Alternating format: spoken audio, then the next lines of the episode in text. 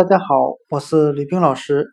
今天我们来学习单词 jump，j u m p，表示跳的含义。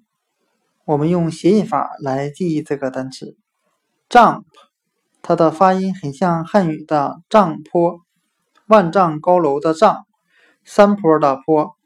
我们这样来联想这个单词，他纵身一跃，跳上了一丈高的山坡。那今天所学的单词 jump，我们就可以通过它的发音联想到汉字丈坡，跳上一丈高的山坡。